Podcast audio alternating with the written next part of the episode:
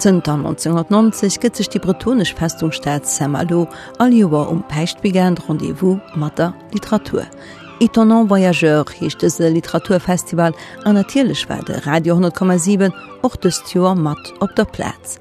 De Michel Delage annech hunn eng ganz fallis voll mat Bicher an Interviewen mat brucht an Haut bit ma ich eng zu Summefassung vun den interessantesten Rankonturen mat Schriftstellerinnen a Schriftsteller aus der ganzer Welt.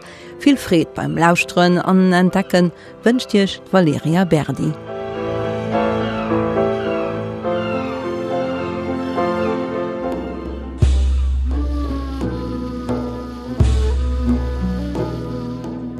Le monde est plus vaste que notre petite euh, maison, notre petite culture, notre petit pays. Il y a au-delà de tout ça.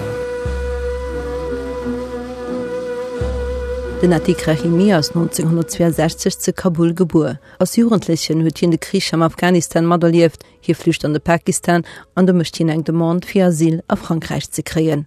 Desen Asyl gëtt akkordéiert. Den Atik Rahimi publizeiert sein Roman a franzéscher Übersetzung am Joar 2000. Terrisandre, den hier noch selber verfilmt. Eng Erzählung, die sich am Afghanistan aufspielt, num Amarsch von der Sowjetunion. 2008 schreibt den Artikel Chemie sein echte Roman op Fraseich, Sangue Sabour, Pierre de Patience, den dat selbestuer am Prigoncourt ausgezechen gëtt. Sangue Sabour, Pierre de Patience, eng Fra sitzt nieft ihrem Mann engem afghanischen Zaldot, den um Stierbe leit. De Roman as Monolog vun deser Fra, die ihrem Mann hiet liewen, hier Gefehler an hier Überleungen erzählt, hier Dreem an hier wünscht die Walléiert, all déi Wider, die sie him niemals als Fra ënne an ëmstä het kënne suen. So eng Geschicht erzielt sech wie den Atikrahimi besser op Fraseich wéi op Persisch. Le thème même de ce roman, pour lequel évidemment j'aborde le sujet tabou dans ma culture, qui est la, la sexualité. Et puis oui, juste je la sexualité féminine d'une certaine manière, encore pire. voyez. Et un homme qui parle comme ça on a plus un afghan. Voyez c'est euh, donc j'avais besoin de liberté. Et c'est la langue maternelle voyez déjà de par son appellation. La langue maternelle évidemment. Ça crée des tabous parce que c'est avec cette langue qu'on commence à connaître le monde sa mère son entourage impose des limites et là je voulais briser Donc d'abord je trahis ma, langue d'origine, ma culture d'une certaine manière, comme disent les Afghans à, propos de, mon travail et aussi euh, transgresser ma culture et les morses dans lesquelles j'ai grandi.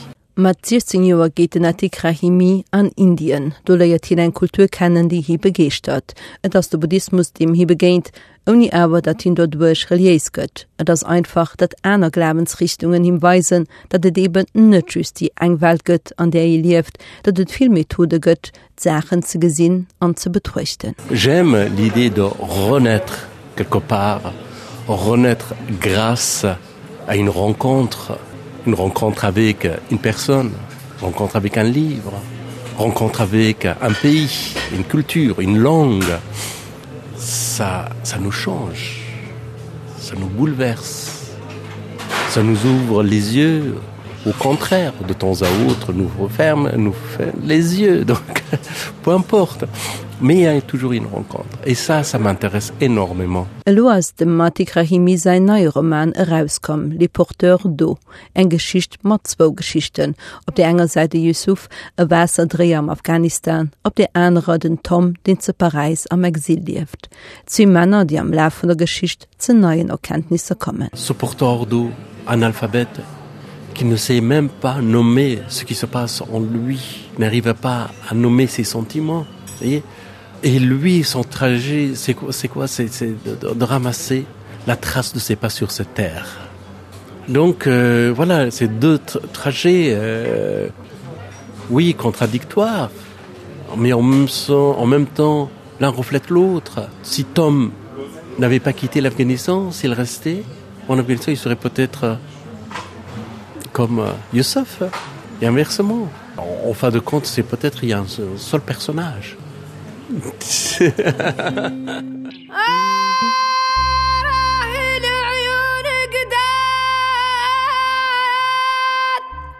euh, nous sommes un pays essentiellement euh, nomade. Mbarek Berouk, Mauritanien. Et hassanophone, ça veut dire quelque part arabophone. Et donc, euh, et dans toute notre histoire, euh, littérature mm, pour nous veut dire poésie.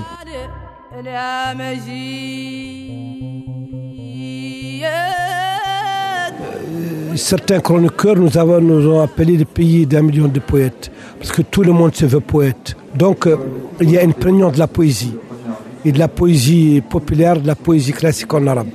Nous avons beaucoup d'auteurs en arabe, et les écrivains francophones se comptent sur le doigt d'une d'une main. Mais je crois qu'ils ont une certaine valeur. Vous-même, vous écrivez en français? Oui, moi j'écris en français uniquement en français. Je suis un cas un peu particulier en Mauritanie parce que mon père était instituteur euh, francophone, il n'y en avait pas beaucoup à l'époque. Et c'était quelqu'un qui, aimait beaucoup la langue française. Et il m'a très tôt euh, appris à aimer cette langue. Euh, à, à 13 ans, j'avais Les Misérables que je devais forcément lire. Voilà, et, depuis j'ai une passion pour Victor Hugo et pour la langue française.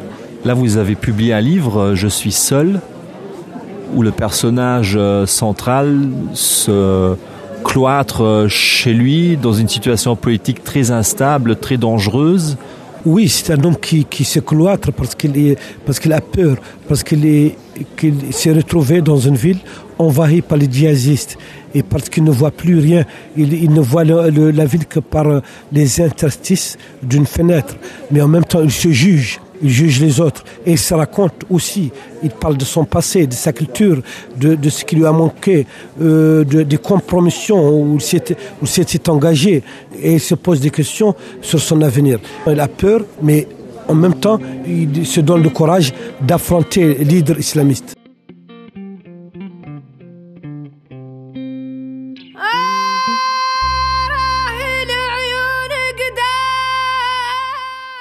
Je suis seul, ils sont tous partis, les gens et les mots, les jeunes idées, les vieilles ambitions, et même l'amour, il est parti lui aussi. Ils ont fui, ils sont allés chercher des rivages étoilés, loin du nouveau ciel qui ne souffre pas de lumière et qui ne tolère que les fureurs de la nuit. Vous disiez que les, ceux qui avaient le courage, euh, ce n'étaient pas forcément ceux qui partaient du pays, qui fuyaient la situation du pays, mais ceux qui restaient. Oui, je, ne jette pas l'anathème sur ceux qui, qui, s'en vont, ceux qui voyagent, ceux qui prennent l'avenir. Mais je dis que, que j'admire beaucoup plus ceux qui restent, ceux qui combattent, ceux qui refusent les faits établis, ceux qui veulent changer les choses, ceux qui souffrent en silence et qui veulent, en silence ou pas en silence, et qui, qui veulent avancer, qui veulent aller plus loin, qui veulent voir les choses changer. J'ai plus d'admiration pour eux et j'ai plus de compassion pour ce peuple qui souffre et qui rêve de- de- d'une meilleure vie et qui reste dans, sa, dans son milieu, dans sa culture, dans sa poésie, j'allais dire, mais aussi dans ses douleurs. Mënschen dürften an Zukunft immer méi migrieren aus alle Richtungen an alle Richtung. Also muss man reis drüberstellen, schreibt der franzischen Anthropolog Michel Agier as engem Essay L'étranger qui vient repenser l'hospitalité. Il est vrai que euh, devant la crise euh, traversée par les pays européens face à une arrivée soudaine de migrants en 2015, mais c'était déjà un peu préparé avant, par plusieurs années avant, et ça a un petit peu continué après, eh bien, euh, les sociétés se sont euh, mieux organisées que leurs États d'une certaine façon, et c'est ce qu'on a vu euh, apparaître avec cette tendance à vouloir réouvrir l'hospitalité, réouvrir la porte des gens, et donc euh, relancer quelque chose qui a existé dans les sociétés occidentales avec toute la tradition grecque de l'hospitalité, ce qu'on appelle la xéniade, de mettre ensemble les hôtes, deux hôtes, et qui existe encore dans d'autres sociétés, en Afrique, en Asie centrale par exemple, euh, en Afghanistan, euh, dans les sociétés arabes. C'est une tradition chrétienne aussi. C'est aussi une tradition chrétienne. Pratiquement toutes les sociétés, même si des fois elles l'ont perdue, ont eu une culture de l'hospitalité. C'est-à-dire une manière de s'adresser à l'autre en lui disant on, on te réserve une place, c'est la place de l'invité. Souvent c'est près de la porte de la maison et euh, c'est pour une certaine euh, durée pendant laquelle on assure à celui qui arrive ou à celle qui arrive qu'il n'est pas traité en ennemi. Ça, c'est la première chose. Tu n'es pas traité en ennemi. C'est la première chose qui a été un peu perdue et je pense que c'est pour ça qu'il y a eu toutes ces mobilisations de beaucoup de citoyens européens au nom de l'hospitalité. L'hospitalité est aussi une, en fait une obligation de la part du pays accueillant. Ce n'est pas simplement une faveur qu'on accorde, mais c'est une, vraiment une obligation qui est inscrite dans notre culture. Alors c'est délicat quand on passe de la maison ou de la communauté au pays, à l'État. Et, et donc c'est là où le pas est, est compliqué à, à franchir. Quand on parle de l'hospitalité, on parle d'une relation intime, domestique, au sens propre. On peut l'élargir un peu. C'est ce qui a été fait avec euh, au Moyen Âge les hospices de la charité, euh, l'hôpital, l'hôpital. Donc tous ces lieux où on prend soin de l'autre et on l'accueille, quelle que soit sa, sa condition, quelle que soit sa nationalité, etc. C'est compliqué de passer au niveau de l'État. Et là, on parlerait plutôt d'un principe d'hospitalité. C'est-à-dire qu'on ne va pas ouvrir ou fermer la porte de la nation comme de la maison. Si on passe à l'état supérieur, qui n'est pas forcément l'état national, qui peut être l'état global, mondial, on dit on a besoin de l'hospitalité pour que les gens puissent circuler dans le monde. C'est un philosophe des Lumières, Emmanuel Kant, qui avait développé cette idée de l'hospitalité universelle comme condition de la cosmopolitique, c'est-à-dire pour que le monde existe euh, et soit en paix, il appelait ça la paix perpétuelle, c'est très beau. Pour assurer la paix perpétuelle, il faut qu'on fasse de la politique à l'échelle mondiale et il faut qu'on ait un principe d'hospitalité universelle qui veut dire simplement à tout étranger qu'il n'est pas l'ennemi où qu'il arrive, dans n'importe quel endroit euh, qu'il arrive. L'hospitalité, moi je le sortirai de l'aspect philanthropique et charitable pour euh, l'introduire dans la dimension juridique et politique. C'est là où euh, il faut en faire un véritable instrument de la politique à l'échelle euh, supranationale.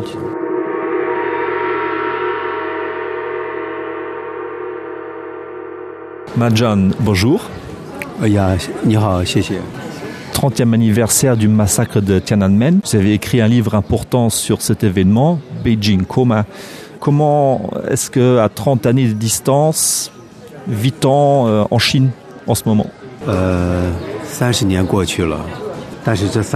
Durant ces 30 années, le Parti communiste a écrasé la vertu et l'humanité euh, de la population chinoise. C'est-à-dire que on voit maintenant aujourd'hui des gens qui n'ont plus aucune, euh, aucun sens de l'humanité, plus aucune vertu, qui sont capables de tout, euh, parce que la valeur de l'argent a remplacé toutes les autres valeurs. Une des conséquences les plus dramatiques, c'est la perte de, de croyance ou de foi la croyance dans le marxisme est fausse, la croyance dans les valeurs confucéennes, euh, pareil, c'est euh, de la pantomime. Et donc, euh, c'est l'argent qui a, qui a tout remplacé.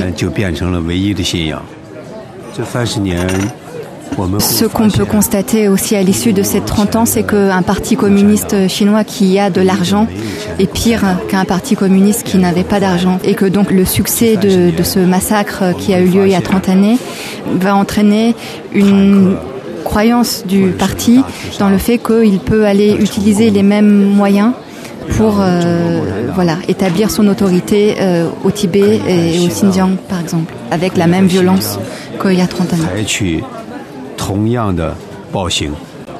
La question qu'on peut se poser aujourd'hui, c'est pourquoi après ces 30 années, euh, les pays occidentaux, les soi-disant démocraties des pays occidentaux n'ont pas compris ou ne voient pas que la guerre froide en fait n'est pas euh, terminée, enfin qu'elle continue sous d'autres formes, et ne voit pas ce que la Chine est en train euh, d'accomplir. Vous êtes interdit de publication en Chine, donc le sens de votre travail d'écrivain, quel est-il? Euh, L'intelligence du parti chinois, euh, quand elle est confrontée à un écrivain euh, qui s'oppose euh, à son autorité, enfin donc un, dissident, il y a deux manières. Si l'écrivain est en Chine, on le met en prison, on le fait disparaître. sinon, on l'exile, donc on lui ordonne de quitter le pays et on ferme le pays. Mais de manière paradoxale, en fait, ça laisse un espace de liberté et d'écriture puisque l'écrivain qui arrive euh, voilà dans un pays où il a le droit d'écrire où il a l'espace d'écrire a cette liberté là et donc il doit d'autant plus écrire et faire connaître euh, à tous les lecteurs possibles pas en Chine mais justement en Occident où on ne sait pas puisque la Chine ferme euh, et ne laisse pas sortir ces informations a d'autant plus le devoir donc de d'écrire pour faire connaître le, la situation euh, réelle et donc faire savoir que la dictature euh, chinoise est aussi effrayante que l'extrémisme le, euh, islamiste que, que c'est la même terreur qui peut être engendrée pour euh, les habitants pour la population. Et là au moment du 30e anniversaire il y a eu toutes sortes de, de mouvements pour euh, commémorer les, les événements. Évidemment ils ont tous été censurés sur internet ou des petits rassemblements ou des mais euh, voilà il ya des gens qui ont été enfermés pour quelques jours euh, tout a été interdit mais, mais, mais ces mouvements là euh, existent quand même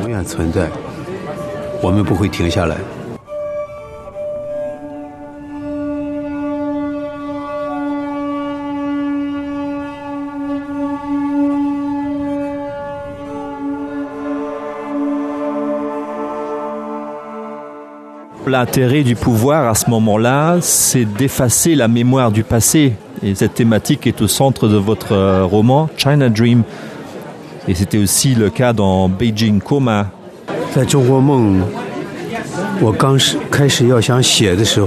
La première inspiration, lorsque j'ai écrit ce livre, a été la prise de parole de Xi Jinping lorsqu'il a euh, évoqué la promotion du rêve chinois et donc euh, qui évidemment fait penser à une utopie. Et euh, au fait que les utopies ne sont pas réalisables dans les sociétés dans lesquelles on vit parce que on, vit dans un monde où les humains ont, ont des défauts et où donc une construction comme une utopie ne, ne, ne peut pas tenir. et donc quelqu'un qui évoque le rêve chinois en fait est un, est un menteur. la preuve qu'il ment c'est que il va parler du rêve chinois euh, devant le musée euh, de l'histoire chinoise qui ne fait aucune mention de certains événements de l'histoire de Chine comme euh, le massacre de Tiananmen Tiananmen comme euh, la répression euh, au Xinjiang le, ou le fait de voilà de priver euh, les Tibétains de leur liberté. Donc quelqu'un qui va évoquer un, un, rêve chinois est un menteur en fait.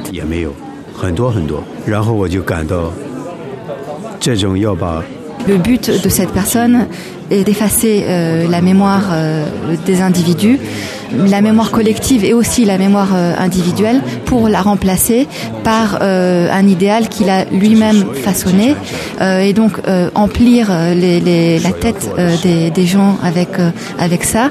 Les personnes deviennent des esclaves donc sont complètement asservis à cet idéal euh, qui leur a été inculqué de l'extérieur oui avec l'idée qu'on va détruire l'individu détruire les capacités de réflexion les capacités de remise en question et, et donc la liberté le, fait de penser par soi-même chez les professeurs chez les artistes chez les chez les écrivains chez les scientifiques. Et même pour les hautes technologies euh, Huawei ne travaille pas de manière euh, autonome. Il est au service aussi de, cette de cette idéologie là et de et de ce rêve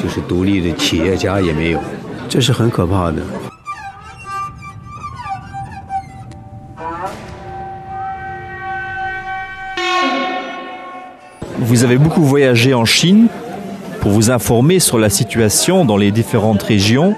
Là, vous vivez depuis quelques années à l'étranger. Vous êtes interdit d'entrée de, d'accès au territoire chinois. Est-ce que vous avez l'espoir un jour de pouvoir rentrer en Chine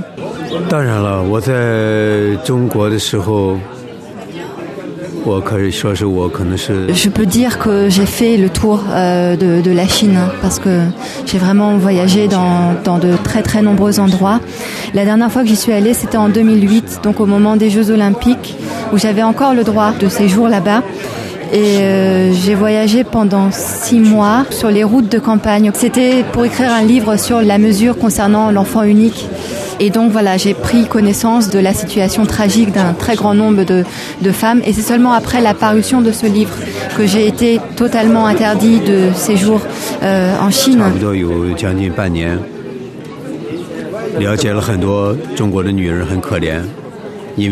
Alors, les voyages que j'ai effectués jusque-là m'ont donné de la matière pour écrire sur la Chine. Enfin, toute la matière que j'ai en, tête peuvent me permettre d'écrire euh, des histoires pour encore les 10 ou 20 prochaines années.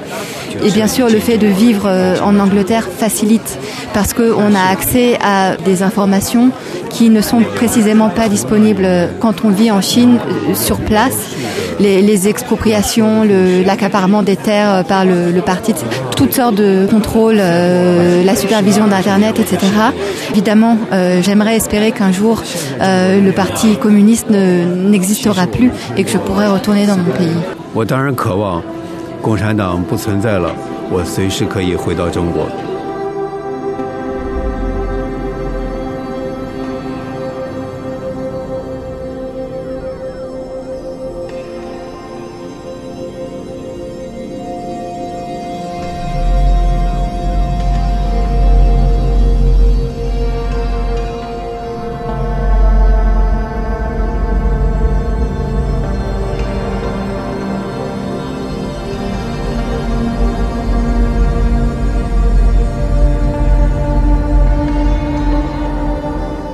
j'ai voyagé, j'ai toujours su qu'il y a une histoire autour de laquelle je voyage. An des Geschicht als Geschicht von ihrem Bruder Fanny, e von den Erdgesichter von der Belscher Schriftstellerin Liebe Joris.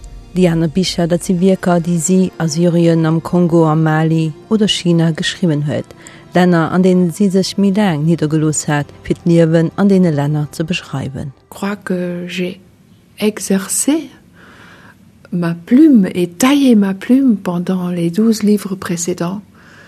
Et un jour je me suis dit est-ce que je suis capable?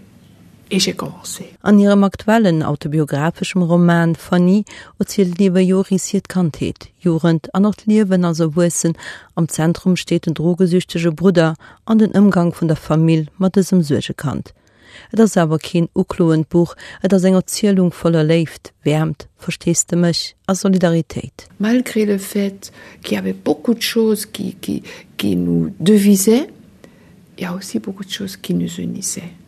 Et je crois que quand il y a, comme dans notre famille, il y a neuf enfants et deux enfants sont pas comme les autres. L'un ne trouve pas sa route dans le monde et l'autre, c'est l'enfant trisomique.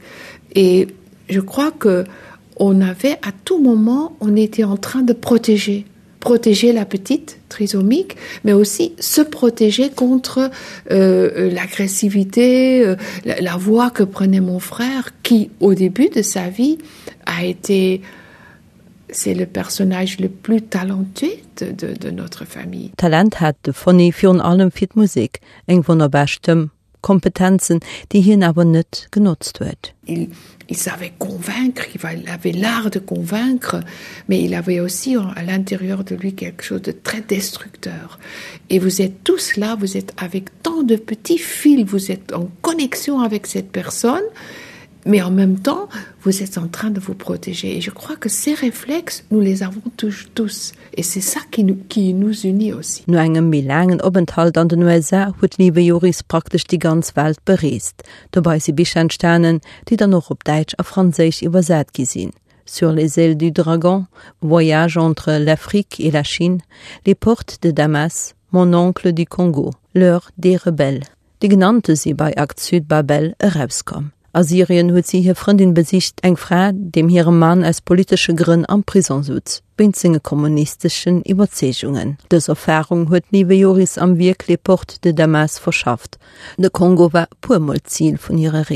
Quand je partais au Congo, par exemple, je ne suis pas quelqu'un qui, qui suis heureuse dans des conditions euh, où un hôtel ou, ou, ou chez les blancs qui sont toujours là, les organismes, les Nations unies qui ont toujours des grandes maisons qui peuvent vous héberger. Moi, j'allais toujours regarder est-ce que il y a une famille congolaise qui, qui a peut-être un petit lit quelque part dans une petite chambre de sorte que je me réveille à cinq heures et demie du matin il y a des bruits déjà j'entre dans la cuisine il y a les poulets qui ont déjà fait caca par terre il y a une fille qui doit aller à l'école qui est en train de manger un grand morceau de melon sur la table il y a du bruit la télévision la radio et quelques gens déjà qui sont venus du village, qui veulent quelque chose de mon hôte congolais, et je sens, je suis là où je peux sentir la température du pays. Et kind in de net wann an sitzt kilometer nach Ding kann hier immens wichtig. Le vivant n'est pas une propriété, un bien qu'on pourrait acquérir ou protéger. C'est un milieu. C'est un champ qui nous traverse, dans lequel nous sommes immergés, fondus ou électrisés. Alain Damasio, auteur vom Science-Fiction-Roman Les Furtifs. En France, par exemple, on a ce qu'on appelle euh, de la soft science fiction, c'est-à-dire que c'est vraiment de la science-fiction de sciences humaines, c'est-à-dire le mot science veut dire science humaine pour nous, c'est-à-dire qu'on s'appuie énormément sur la sociologie, sur l'anthropologie, sur l'ethnologie, sur, sur la philo, pour, euh, pour bâtir nos univers et montrer ce que ça, ce que ça implique. Et nous, on analyse, en tout cas moi dans mon travail, on, on analyse généralement l'impact de la technologie d'un point de vue psychologique ou sociologique. C'est ça qui nous intéresse. Bon, par exemple, quand il y a l'émergence des intelligences artificielles personnalisées, comme les, les, les espèces de Google Home, les Alexa, les Cortana, enfin, tous les GAFA nous proposent comme ça ces IA personnalisées. Ce qui m'intéresse, c'est pas de, de, de, de de montrer par une anticipation réaliste que ça va devenir technologiquement, mais montrer ce que ça va produire dans le rapport qu'on a aux autres et dans le rapport qu'on a à soi. Parce que si on a une IA personnalisée, eh ben on va euh, lui confier absolument toutes nos traces on va euh, le premier interface avec le monde ça sera à travers elle on va développer des phénomènes de projection fantasmatique ou affective sur cette IA donc ça va totalement modifier après le rapport qu'on va entretenir même avec nos, avec nos proches parce qu'on comprendra pas que nos proches ne sachent pas absolument tout de ce qu'on aime quand on entre dans un restaurant ou euh, quand on va skier qu'on veut telle paire de ski etc ce que saura l'IA parce qu'elle a donc ça c'est intéressant de de montrer l'impact voilà l'impact euh, d'un point de vue science sociale sur euh, sur ce que produit la techno. Donc c'est pour ça que la SF effectivement peut être parfaitement de j'ai envie de dire de, de gauche au sens où elle va interroger de façon critique euh, les impacts négatifs ou individu ou trop individualistes de ces de ces technos quoi. Donc voilà. Mais comme il y a une SF aussi de droite qui, qui peut être très développée aux, aux états unis euh, une SF euh, peu identitaire ou, euh, ou très technophile mais au sens euh, sens militaire du terme. Vous développez des réflexions par exemple on est à la radio ici donc euh, sur le son euh, que vous considérez une dimension supérieure à, à la dimension visuelle. J'ai fait beaucoup de, de donc de, de création sonore et de même de création donc radiophonique narrative. Je trouve que c'est un médium extraordinaire parce qu'il échappe à la mise en image imposée des, des choses. Or on sait que le vecteur publicitaire a énormément utilisé l'image et, et les visages en particulier comme euh, comme un support d'incitation à l'achat.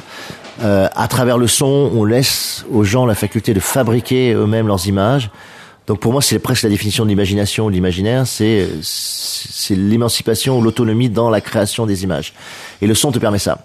Et ça je trouve ça extrêmement intéressant surtout narrativement. Et par rapport au furtif j'aimais beaucoup aussi cette idée là que on peut entrer en communication avec eux mais par le son. Et par contre si on les voit si on les regarde on les tue quoi. Tu vois c'est une sorte de pour moi de métaphore de voilà de ce panoptique dans lequel on est dans lequel on, on est inséré on vit et qui moi me semble en plus tue tue l'imaginaire. C'est à dire que à force de nous mettre des images on cristallise autour de ces images euh, des possibilités euh, qui, qui seraient beaucoup plus fortes euh, par la musique ou par le son. Donc je ouais, ouais, je suis assez critique sur cette mise en image de tout. Et je trouve que s'il y a des poches de liberté à trouver elles sont dans la radio elles sont dans, le, dans les podcasts elles sont euh, elles sont vraiment dans ces créations sonores là ici vole Velvi une fille de la céleste ici elle file et fuit entre le ziste et le zeste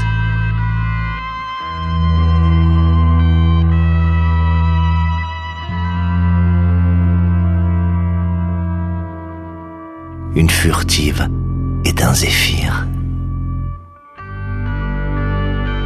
Une bise sifflée analysé dur fouissant dans tes veines striées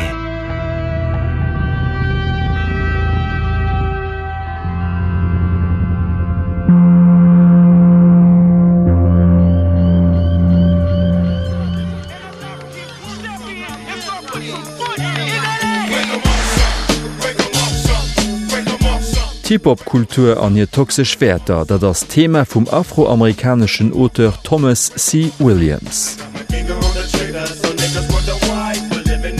I guess I would argue that hip hop culture promotes Fi mech fördert Hip-Hop-Kultur eng Zocht vu schwarzer Identitäts déi engem de Gegendeel vun dem vermëttelt, wer de brauch, firet als Kande aus de Mëttelklassen an der MainstreamGesellschaft zu Appppes ze bringen.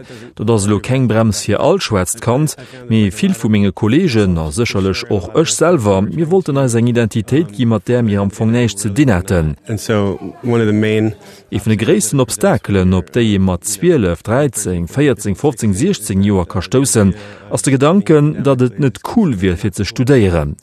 Du mëst wie wanns du erliewen am Ghetto oder op der Stroos geef feiere noch wanns den Tobers, mit dat Schuet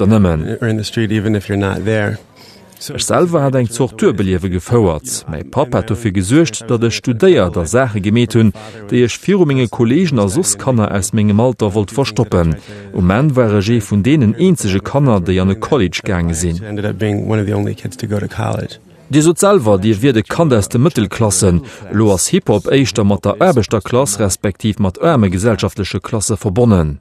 Hipperbase System vu Wäter, déi vunner vireng zo der Existenz vun niederege soziale Klasse geschäftket. Et geht net rëmste Leiit 14 geheien, dat ze ëm sinn an do fir die Kultur schaffen, mir das net unbedingt an degem Interesse dech hun dee Wertesystem ze halen. Wei kënter dat an de 1990er an 2000er Jore kommerziell ausgebäudern op eng zinnech manéier auf Schweizer Verkäf gewalziert authentischcht Visinn. Änerseits zuviel so Weiser net kannner die Musik geléuschter, doni dat sie de schittesche Gedanken hätten, dat dei richtegen ëch e Strossen ëch wie. Wat brauin dann fir zuppes ze bringen. Well for example, I would say that you know Ideas. Beim Mëmmgang tschen Männer a Fraen zum Beispiel ginn Idee vermëttels, déi engem gute Bestiertnis am Wee stin, Di die dat dee Player muss sinn a Fra musser oweren, eng déi verwurzelt Misogynie. Alles dat firiert net wirklichklech zu engem vollereiche Familieliewe. Baked in misogyny. That doesn't really lead to a successful family life or you know the ideas of what's, what's cool wëssen, dat e seger Bicher ugeegent huet, intellektuelle Suse ginn net als cool ugesinn, am Gegesetz zu sportlesche Leichtungen. Dabei huet e méi do vunner op se Intellekt ze setzen, wéi jo en Karriere am Sport, am Danzen oder am Rap. bet. Betting on your mind, betting on your intellectual success is a much safer bet than betting on you know, succeeding at sports or dancing or, any other, or entertainment or rapping. Mm -hmm. I don't want to write this down. I don't want to tell you how I feel right now. I don't want to take no time to write this down. I want to tell you how I feel right now. Hey. The book is not really Um, Mei Boer sicherlech keng Kritik um Hip-Hop als Musiksgenre, fir Mger se eng brillant musikalsch Form, et sinn ausserordlech Feechkete gefuerdert fir ze rappen, fir wieder ze summmen ze bringen. Mir gehtt ëm um den Inhalt d'Vter, déi am Hip-Hop verherrlecht ginn. Dei Former seg zocht weltlech Reioun, net wéi Jazz oder klasg Musik fir et herzächlechem Klang geht. Beim Hip-Hop gehtt doiwwer rausend man néier wéi sech behëllt, fir je sech kleet. Et sinn Ideenn deen am Kapuet oder awer sech ass dem Kapfelle heraushalen, Et as d'Verherrlechung vun Archetypen, wéi de Gangster, den Zohälter oder d'Klont.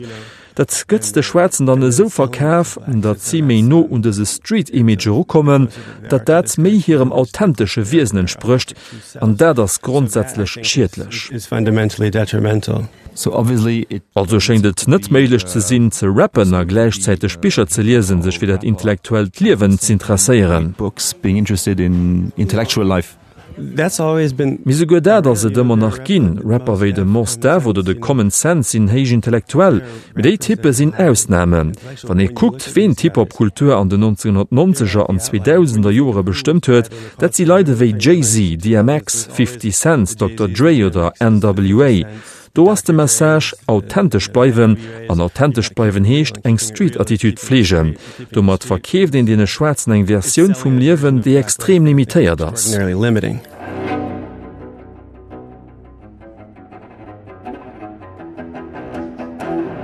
wattheegdet gut cello ze spillen. An ihrem Bildungsroman trois Konzert zeechen die Frasees Schriftstellerin Lola Grubert de Porträt vun enger brillanter Junker Musikerin a geheit e soziologische Blick an d Kulisse vum extrem konkurrenzielle Musiksmilieu. C'est une petite fille très silencieuse et très fermée. Euh, et les gens qui sont autour d'elle savent éventuellement pas ce qui la préoccupe. Et c'est quelqu'un qui est complètement obsédé par les sons. Et euh, la musique va donner un, exutoire à cette obsession des sons, des rythmes, des cadences et de tous les phénomènes sonores. Et elle va se trouver un, un instrument, le violoncelle, et un maître de musique euh, en la personne d'un grand violoncelliste qu'elle va rencontrer un peu par hasard, euh, qu'elle va aller chercher sans savoir qui il est, qui va accepter, pour des raisons un peu capricieuses et mystérieuses, de devenir son maître et chez qui elle va passer 12 ans et qui va à la fois la former à la musique et la déformer complètement pour ce qu'il y a de vivre en société et d'y faire une carrière. C'est un roman d'apprentissage qui se passe dans les milieux de la musique classique et comme je suis pas musicienne moi-même, j'ai passé sept ans à lire des choses, à rencontrer des musiciens, à écouter des choses. Voilà. C'est un, des milieux qui sont très durs, qui sont très féroces parce que des, des gens qui commencent la musique enfant sans aucune préparation sociale à la vie, se consacrent à la musique et après ils se retrouvent dans la vie où ils doivent euh, faire leurs affaires sociales pour lesquelles ils sont complètement dépourvus. Et plus est grande souvent leur quête métaphysique de la musique, plus est grande leur détresse à ne pas réussir à s'insérer dans un monde social.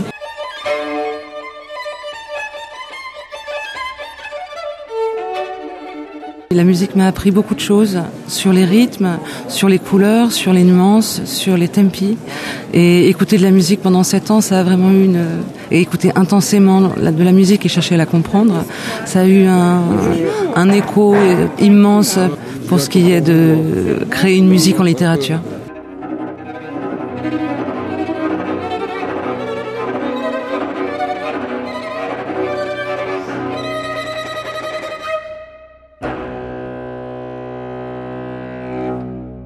Chaque roman, il y a ce qu'on appelle l'élément de maintenant, euh, la question sociale, la question politique. Ala à la soignie. Mais je trouve que cet élément, c'est l'élément le moins important.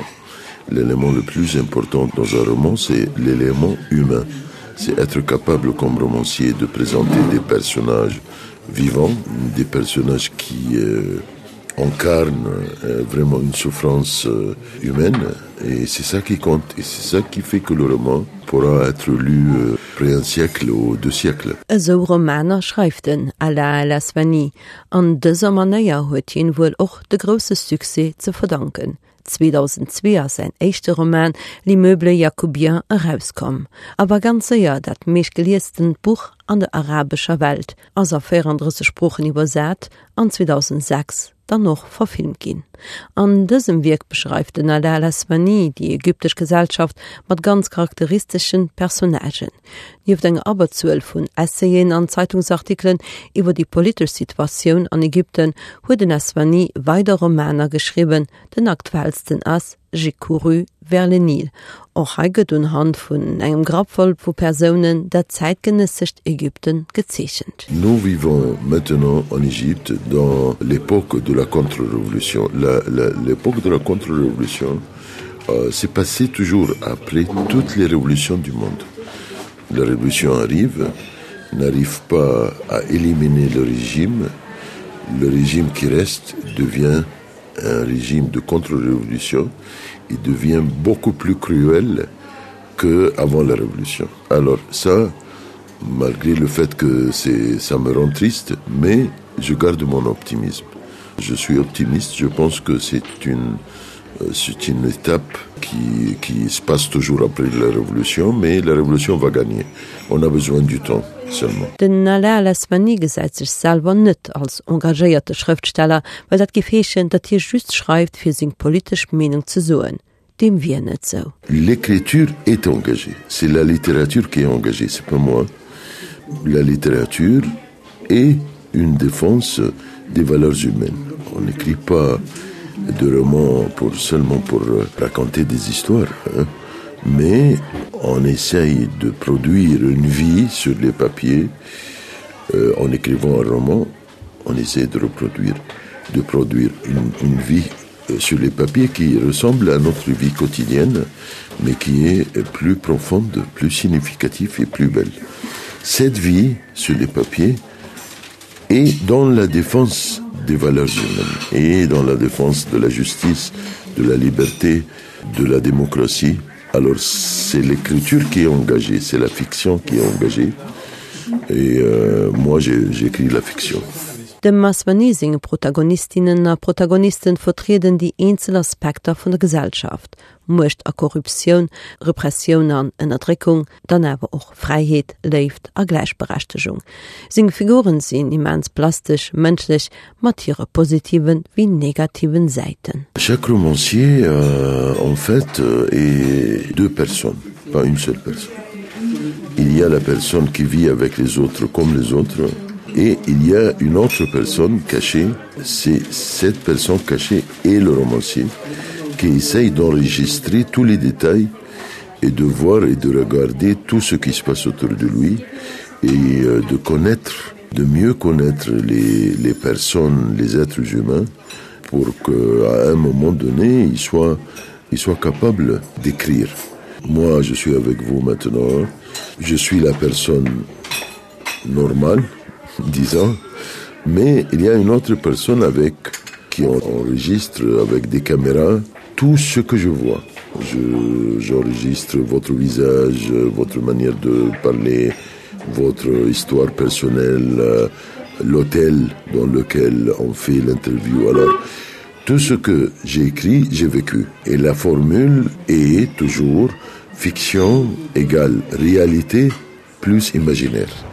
J'aime beaucoup écrire aussi des voyages, euh, c'est un peu le contraire qu'écrire un roman. Paolo Cognetti, italien. Je sens que um, écrire un roman c'est comme c'est euh, regarder à l'intérieur et c'est um, construire une maison, une chambre pleine de miroirs et pendant que les voyages c'est ouvrir au monde et recommencer à regarder les autres et apprendre quelque chose de nouveau. Donc là, vous êtes allé au Népal, non pas pour gravir une montagne, mais pour aller autour d'une montagne, justement. Et vous avez imité euh, en cela des pèlerins népalais pour qui c'est un voyage sacré. Oui, pour les Népalais, pour les Tibétains, pour les bouddhistes, le pèlerinage, c'est faire le tour d'une montagne, pas arriver au sommet. C'était une recherche d'harmonie, c'était aussi le rêve de rencontrer les vrais montagnards, parce que j'habite en montagne, mais je sais que je, sais, je suis seulement un citadin qui habite en montagne. Parce qu'on on vit, on travaille, on voyage comme des citadins aujourd'hui. Et je voulais voir si de quelque part dans le monde il y avait encore des vrais montagnards. Et je les ai trouvés au, au Népal. Tout va changer très vite euh, maintenant parce que la Chine va arriver dans ces régions des frontières népalaises et je crois que c'était un peu la dernière possibilité de voir ce monde-là. C'est un voyage aussi très personnel, hein. vous allez là-bas pour, pour quelles raisons en fait personnelles Aussi pour partager quelque chose d'important avec mes amis. J'étais un voyageur solitaire avant, j'avais fait tous mes grands voyages tout seul je connais bien la solitude. Et j'étais un peu fatigué d'être seul. Je voulais commencer à partager quelque chose d'important comme un voyage et c'était surtout un voyage de l'amitié pour moi. Donc là, vous êtes euh, parti dans un endroit qui est quand même assez hostile pour vous parce que à partir d'une certaine altitude, euh, vous souffrez. Oui, j'ai commencé à souffrir euh, à partir de 3000 mètres. C'est quelque chose que je connais depuis mon enfance parce que quand j'avais 8, 10 ans, j'ai commencé à aller en montagne, au glacier, en vallée d'Aoste. J'ai compris tout de suite que ce n'était pas mon, euh, destin parce que je, je, souffrais trop. Mais toujours, je sens le, le, le rappel de ce lieu et pour moi, c'est toujours une euh, chose très personnelle. Le, le corps qui, qui me dit non, et la tête qui dit courage, bien on peut le faire. Je ne sais pas vraiment pourquoi, mais c'est la chose la plus difficile que je peux faire. Dans le livre, vous écrivez que euh, en fait les, les obstacles qu'on vous met euh, euh, lors du voyage, c'est des en fait des épreuves pour voir si vous êtes prêt euh, à, à affronter vraiment ce voyage-là. Oui, ce sont des preuves pour, pour ta sincérité, pour ta pureté, la pureté de ton, de ton envie. Et c'est pas un désir de, de conquérir quelque chose, mais de démontrer ton cœur, ton, ton âme, que tu peux faire quelque chose comme ça.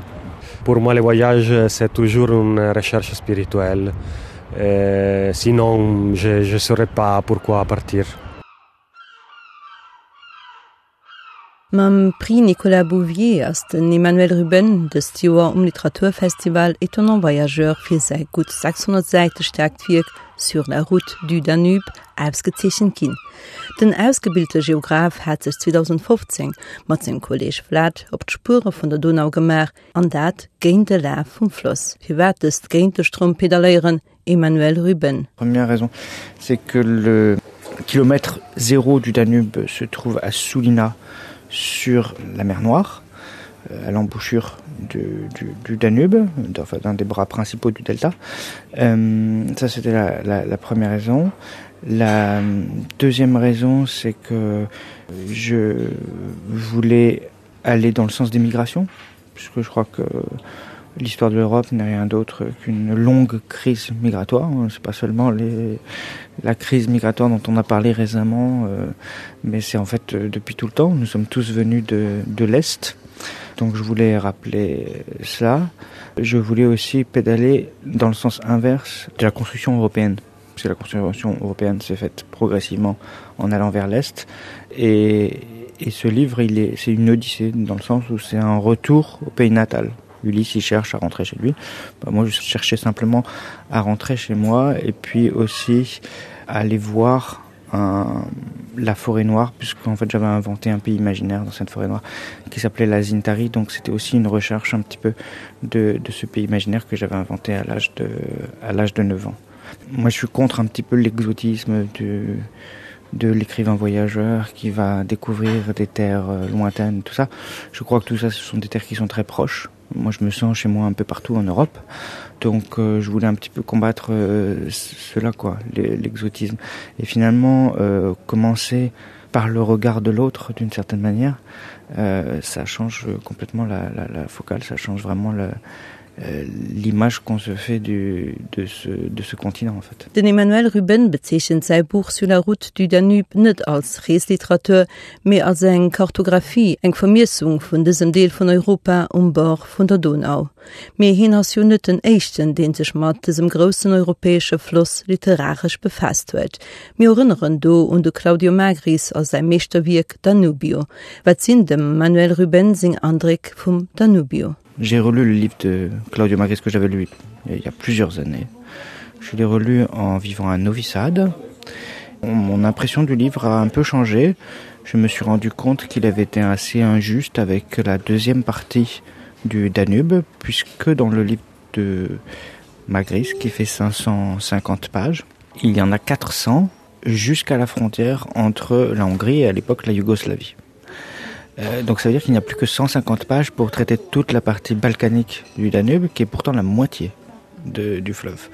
Je dis que Magri s'est un peu bâclé les Balkans euh, parce qu'il a il les a traités en 150 pages 150 pages qui sont très belles parce que Magri qui est un grand écrivain parvient à faire euh, passer son manque d'information et d'intérêt euh, par son talent de, de, de conteur et puis parfois aussi par son humour mais quand même il fallait un petit peu rétablir cette euh, forme d'injustice euh, territoriale qui était redoublée par une injustice euh, littéraire.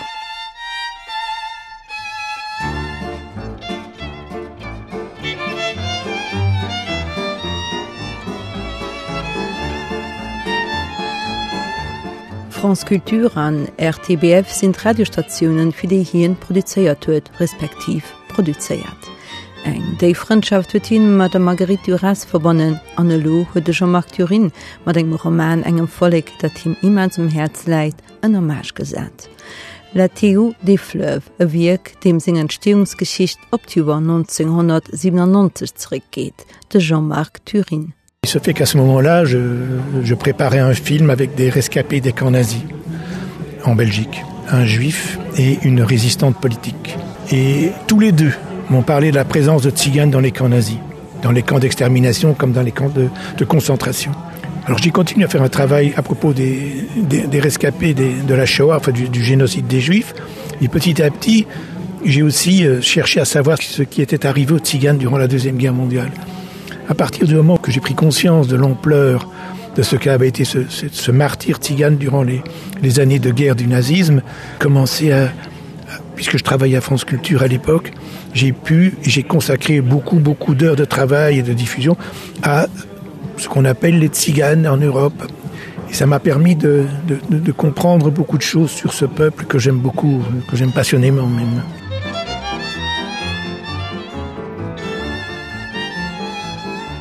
No demste Jean-Marc Thurin eng Serie vu fünf Episoden ma dem selmchten Titel fir Franzkultur realiséiert hat ass 2017 sei Roman herauskom, den dann 2018 man Prix de Saint Kontinent ausgezechen Ginas.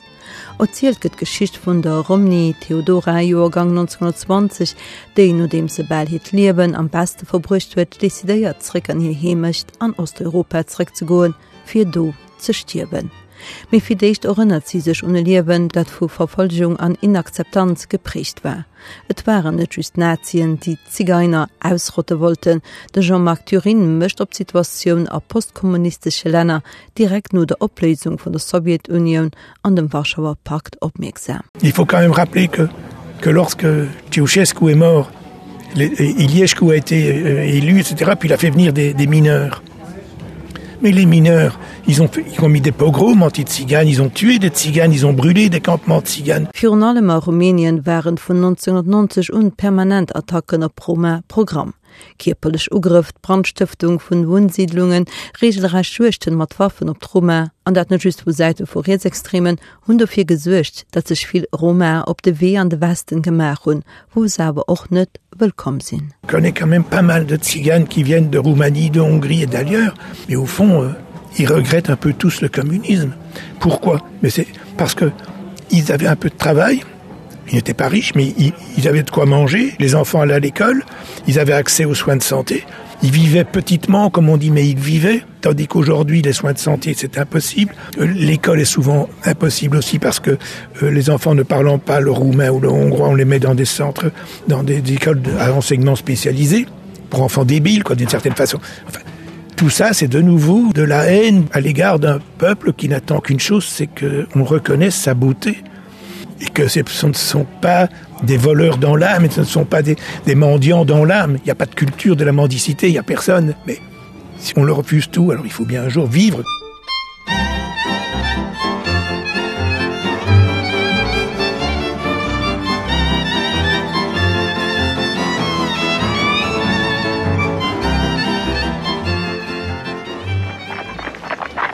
Vous dirigez une collection de, de western quelle est la démarche en fait que vous poursuivez? J'avais acheté un certain nombre de ces romans en anglais, je les adorais et je constatais qu'ils n'étaient pas traduits en français. Bertrand Tavernier et que je ne comprenais pas pourquoi. Cinéaste. Et je me euh, suis battu pour qu'il soit traduit et Acte Sud a accepté de jouer le jeu.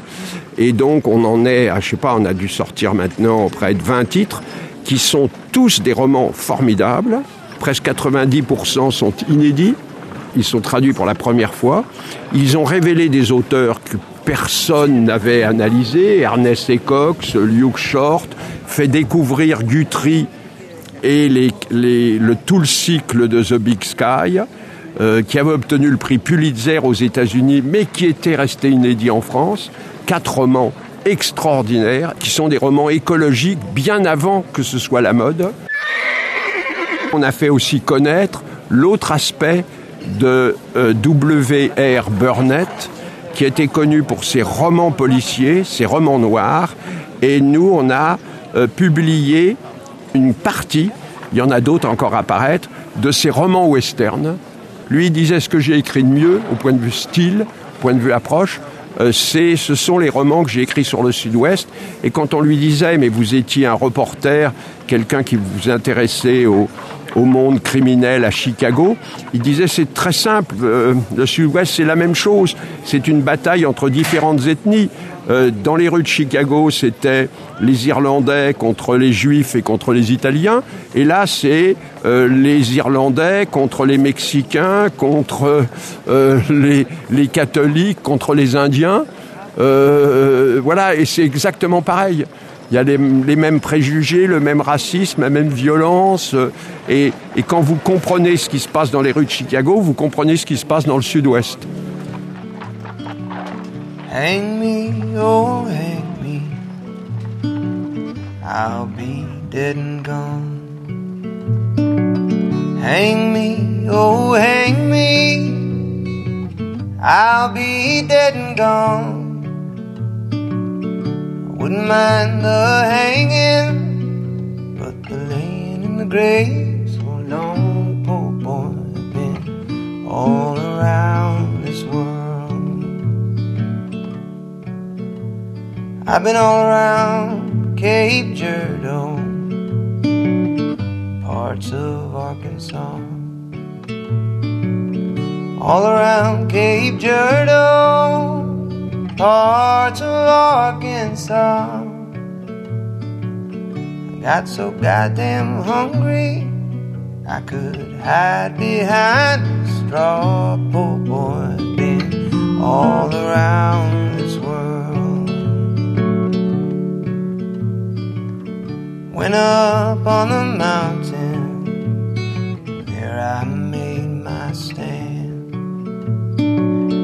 went up on the mountain there I made my stand. A rifle on my shoulder and the dagger in my hand. Poor boy I've been all around